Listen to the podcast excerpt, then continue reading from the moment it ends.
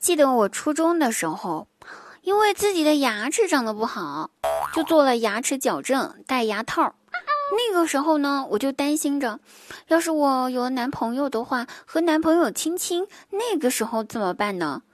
然而，直到今天，我牙套都拆了这么多年了，我也没有被这个问题所困扰过。好吧，我承认，我就是又开始想亲亲了。这不春天到了吧？所以今天晚上还是吃吃鸭舌，感受一下亲吻的味道吧。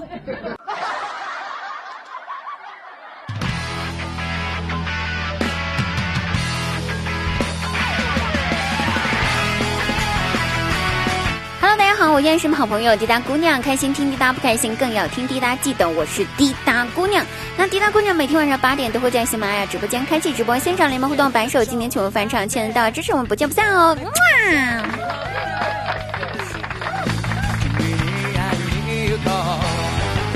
有个小姑娘给我表弟发微信，给我表弟发微信说：“哥哥哥哥，你做我男朋友好不好？”那我表弟一听。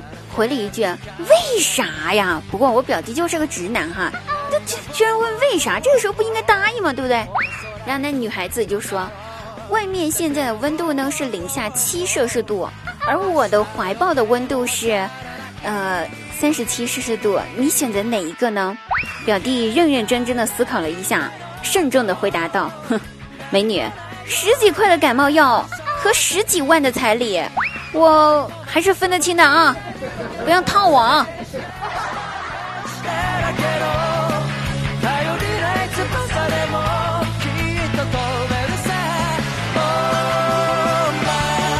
春天到了，万物复苏，又到了动物交配的季节。那前几天呢，隔壁家的小就是美女小姐姐和我聊天，问我。如何和自己喜欢的男生套近乎呢？哈，不要问为什么他一个就是对吧？找我一个单身狗问这种问题。但是我呢，本着想说咱们解决别人的问题的同时，也是解决自己的问题嘛。于是我想了一下我自己看过的那些偶像剧的情节，很认真的给他出了个主意。我说，要不你趁他在楼下走过的时候呢？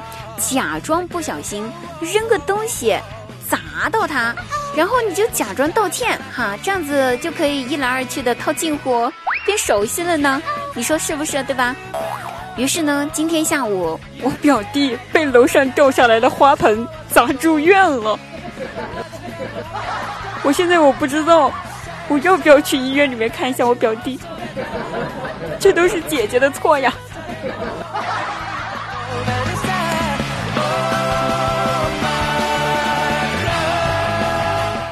话说张大鸟年轻的时候呢，交了个女朋友，两个人交往了许久，想说哈，这也差不多了，也该见家长了。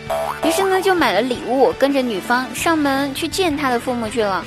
女方的妈妈可高兴了，超级开心，就喝多了，喝得醉醺醺的，然后拉着张大鸟的手就说：“大鸟呀，我女儿呀，跟了你五六年了，孩子都给你打了两个。”来来回回的呢，你确实也给了不少钱，什么营养费呀、安家费的倒是挺多，可是你一直没给个名分，没个准话呀。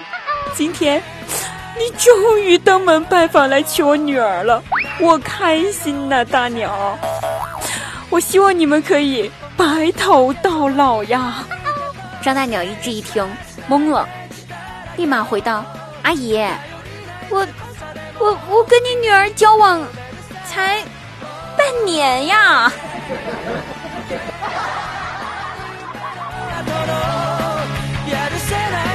没事儿哈，来，咱们给张大脚唱首歌，你看怎么样啊？准备好了啊，三二一，走起！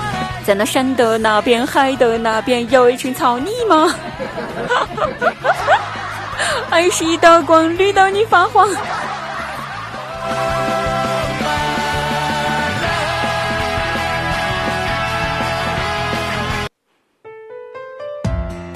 那合肥的某个男子呢，晚上睡觉的时候，把他跟女朋友的情话语音不小心发到了公司的群里面。